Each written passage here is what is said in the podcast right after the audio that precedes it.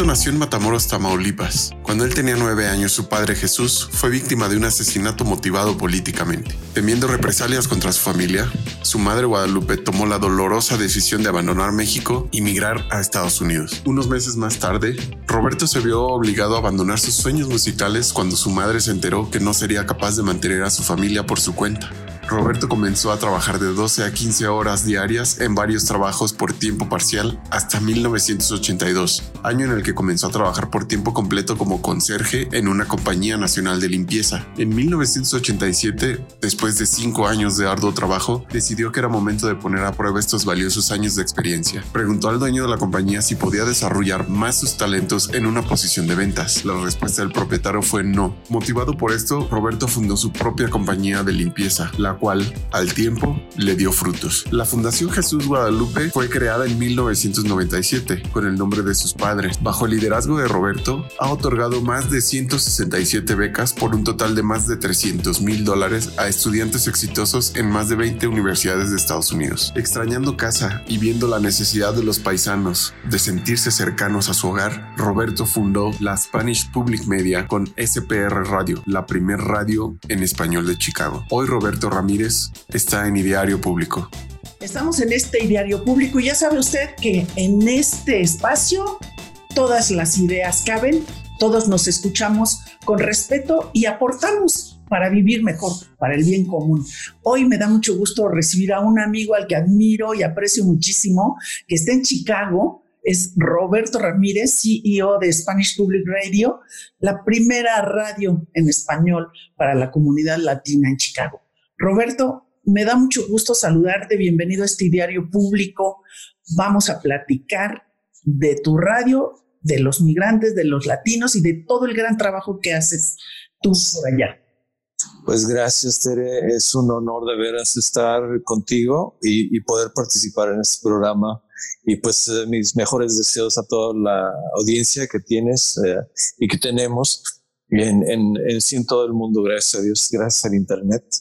Y bueno, pues, ¿qué, qué te puedo decir? Eh, estoy deseoso de, de, seguir haciendo cosas y bueno, no, no las hago solo, hay una cantidad de gente detrás de nosotros que nos apoya, tal como lo haces tú. Entonces, pues a nivel mundial yo creo que hay, hay cosas buenas que podemos hacer. Tú te nos adelantaste, te quiero decir, porque tecnológicamente eh, tú ya tenías esta página hace 12 años y ahorita con el boom de la pandemia, como que todo el mundo nos fuimos a las redes, al Internet, nos fuimos a las plataformas, pero tú ya tenías espiar. No sé si era la idea o si tú siempre quisiste también una radio abierta, pero tú empezaste a trabajar esto y ya tienes 12 años de experiencia y veo que tienes contenidos de salud, de educación, de arte, de cultura.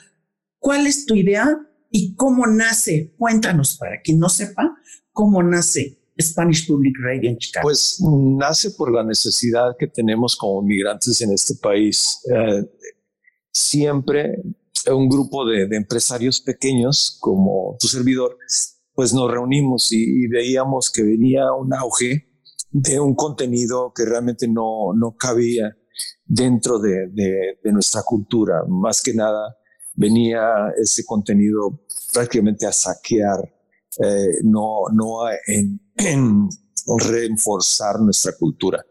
¿De acuerdo? Entonces veíamos esa parte, que era una parte, que es una parte comercial que ha estado ahí ya por cuarenta y tantos años, ¿no? Pero nosotros eh, seguimos eh, enfocados en, en, esa parte, en esa necesidad que teníamos nosotros como migrantes. O sea, una, que no queríamos perder nuestra cultura uh, hispanohablante, mexicana en particular, eh, de mi persona. Y, bueno, pues eh, nos dedicamos a, hacer esto, ¿no?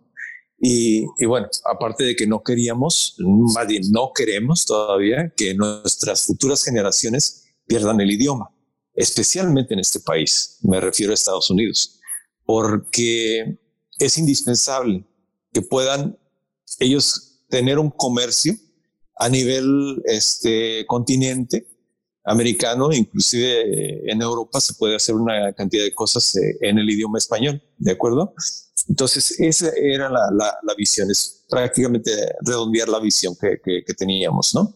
Y la necesidad que teníamos como migrantes porque necesitamos servicios de salud, servicios de, este, primordialmente en la parte de finanzas, tendemos a, perder una cantidad de, de, ingresos que, que, nos cuestan eh, una cantidad de trabajo para, para traerlos a la casa, ¿no? Para ganarlos, para empezar. Entonces, pero si no tenemos una, una educación financiera dentro de nuestro entorno, pues es muy difícil retener esa, esa, ganancia que, que, obtenemos, ¿no? Con mucho sudor.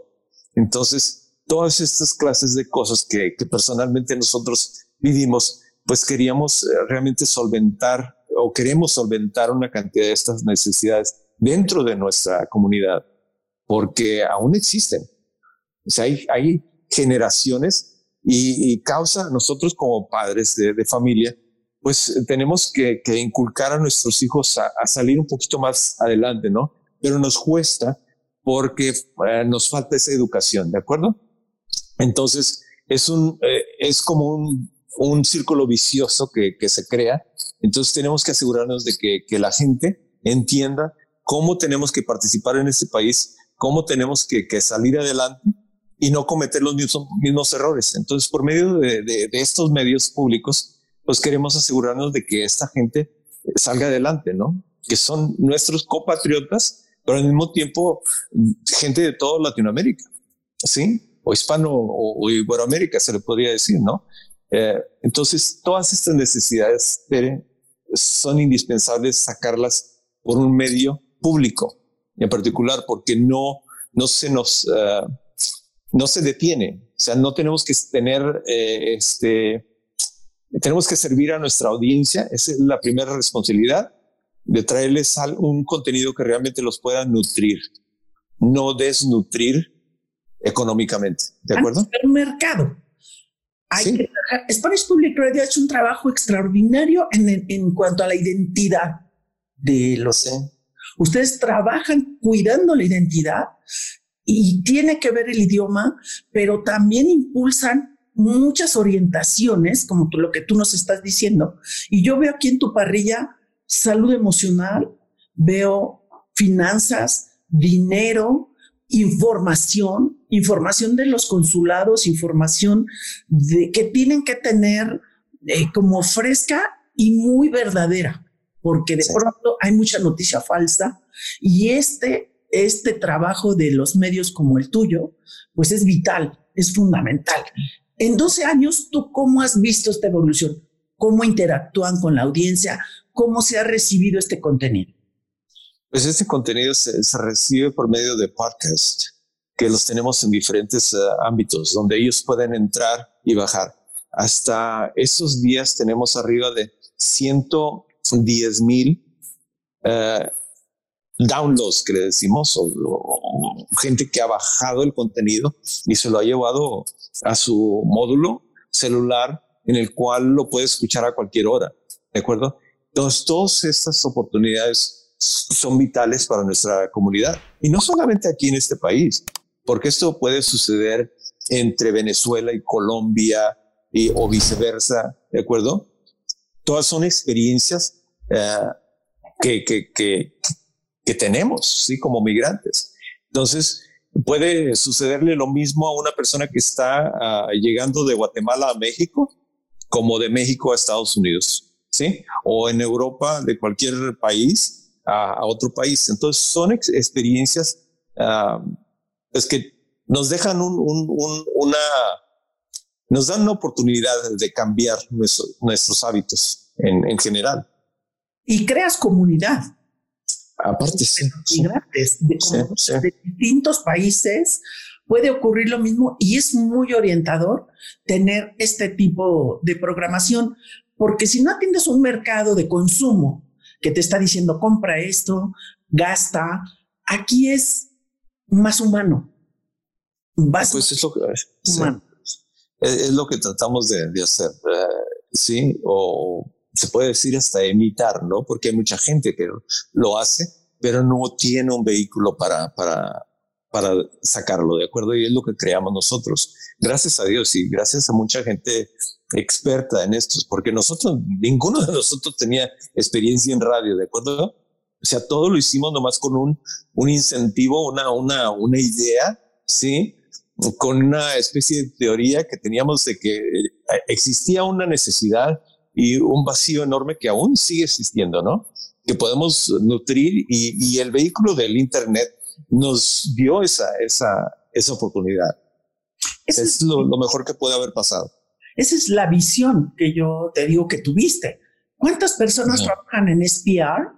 Pues mira, somos pocos. Hay gente en Colombia, hay gente en España, hay gente aquí en Estados Unidos, hay gente en, en Florida, sí, hay gente aquí en Chicago y pues te podría decir unas 10 personas. No somos muchos, pero lo, lo bueno es que pues, trabajamos de, de, una manera que pues es unida, ¿no? Y con una misma visión, sí.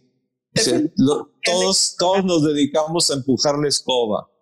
Así es. No hay problema. Porque han hecho un trabajo realmente importante y yo quiero decirte, porque tú has estado en México también en las asambleas de la red, en la red que conjunta los medios de servicio público, que esas eh, tejer alianzas también puede ser una vía pues muy fácil y muy productiva tanto para ustedes en Chicago como para nosotros en México, como para Colombia, Venezuela, en cualquier país que estés con esta red. Y ustedes también trabajan en Estados Unidos en una fundación de medios públicos. Sí, sí, así es, es lo que creamos eh, en sí para de, de, esta manera recibir uh, este, aportaciones del público que nos ayudan a sobrevivir, ¿sí? a pagar los gastos de Internet, de X cosas, ¿no?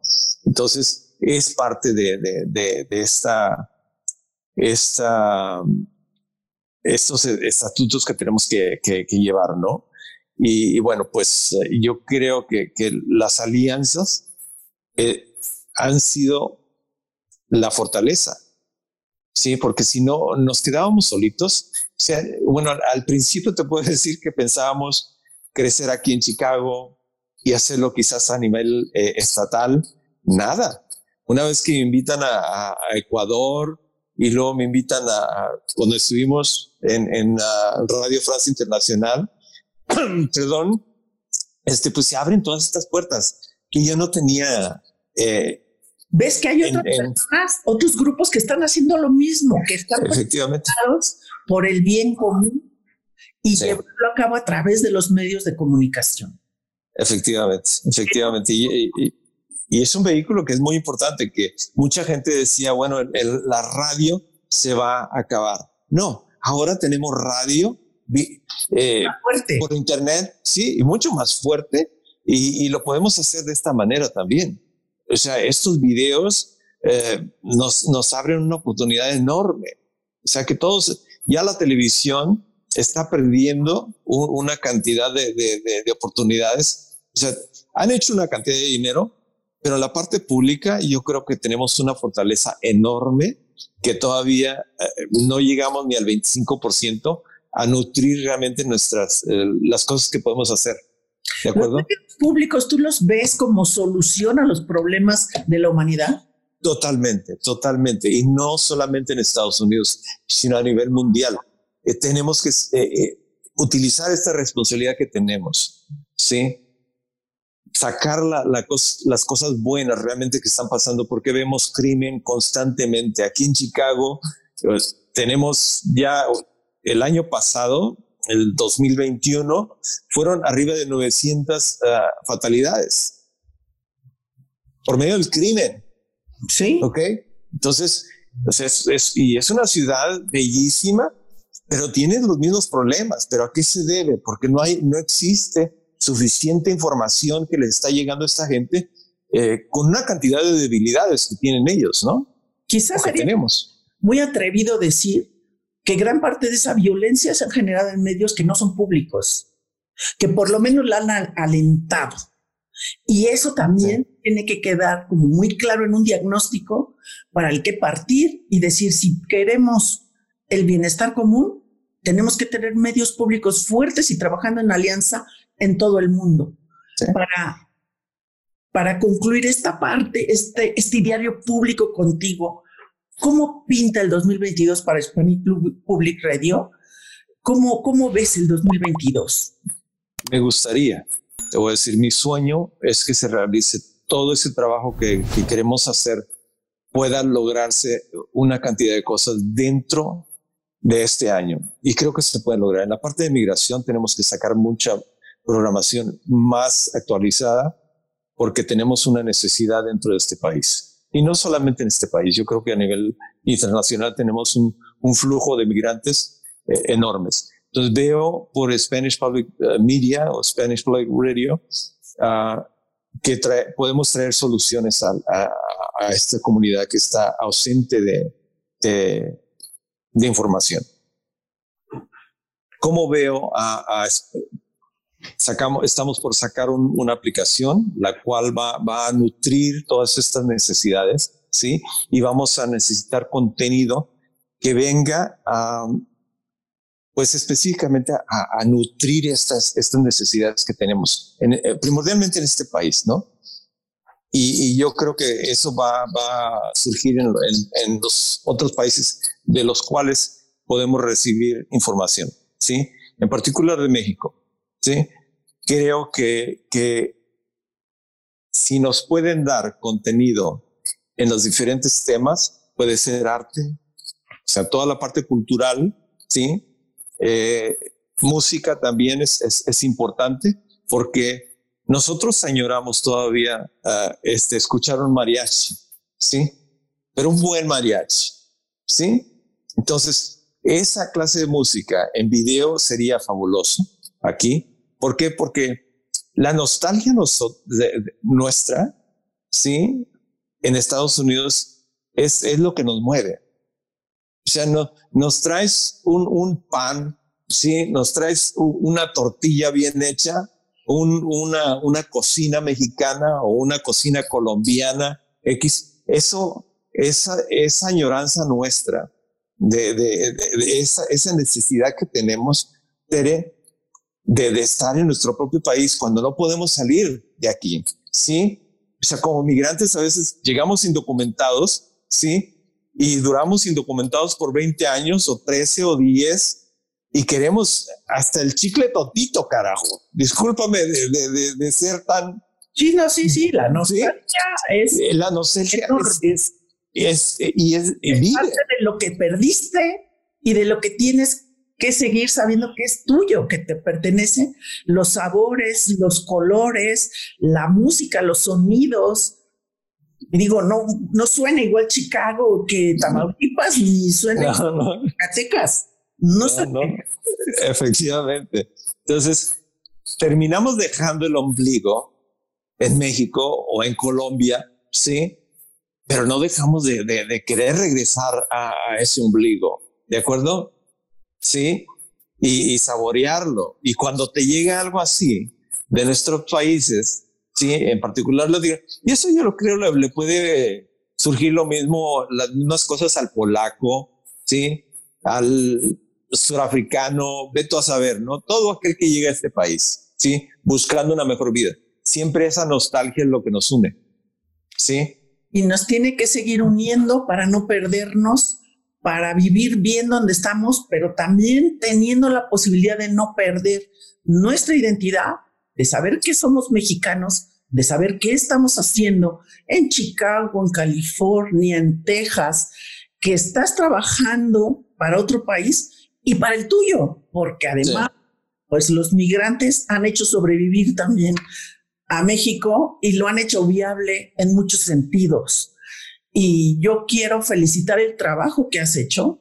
Creo que las alianzas de los medios públicos, todo lo que tú me dices de esa nostalgia, tenemos que producir ese patrimonio sonoro y audiovisual para nuestros migrantes, para los mexicanos, para todos. Porque ahí estamos, ahí nos reconocemos en las notas del mariachi, en, en, sí. en jarana veracruzana. Es veracruzana, sí, sí. En todo esta grandeza que tenemos de país, y que tenemos que estar orgullosos y qué bueno que los medios públicos en México, en Chicago, en Radio Bilingüe, en California, en todos los medios públicos, nos dediquemos a hacer valer ese patrimonio, porque sí. humanamente es lo que tenemos.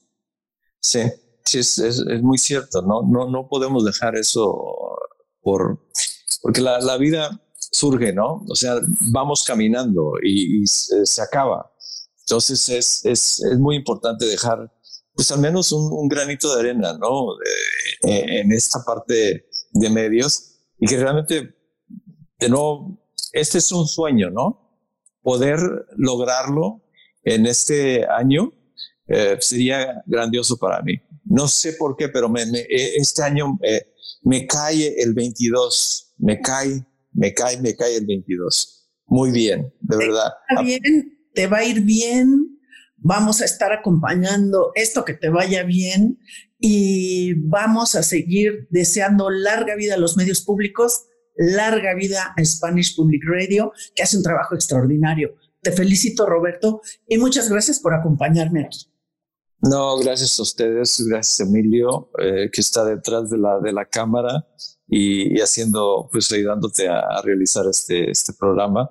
Ah, de verdad, eh, les pido a todos uh, radioescuchas y, televidentes que pues ah, nos apoyen solo con sus oraciones, solo con el, con el pensamiento. Este, no estamos pidiendo cosas económicas aquí, sino que, que nos ayuden nomás con, con buenas vibras, ¿no? Porque yo creo que es, es indispensable sacar esto adelante. Eh, pues ya, ya, ya estamos uh, este, muy avanzados. Queremos hacer más alianzas, ¿sí? crear más cosas buenas que nos puedan nutrir a, a este grupo de migrantes que, que, que estamos uh, pues ansiosos de regresar a nuestro país al mismo tiempo, ¿no? Y, no queremos olvidarnos tampoco, porque es, es, es triste cuando nuestros propios hijos a veces eh, no, no se acercan por la simple razón de que no quieren a veces hablar, hablar, inglés y nos pasa a todos, ¿no? Gracias a Dios mis hijos pues lo hablan, el español, y están aprendiendo otras lenguas, este, pero bueno, yo creo, no, no me voy a extender más porque a veces me, me, me pongo triste y es todas las cosas que, que han estado pasando en, en, estos últimos dos años, eh, porque perdimos una cantidad de, de, gente. Pero pues vamos adelante, ¿no?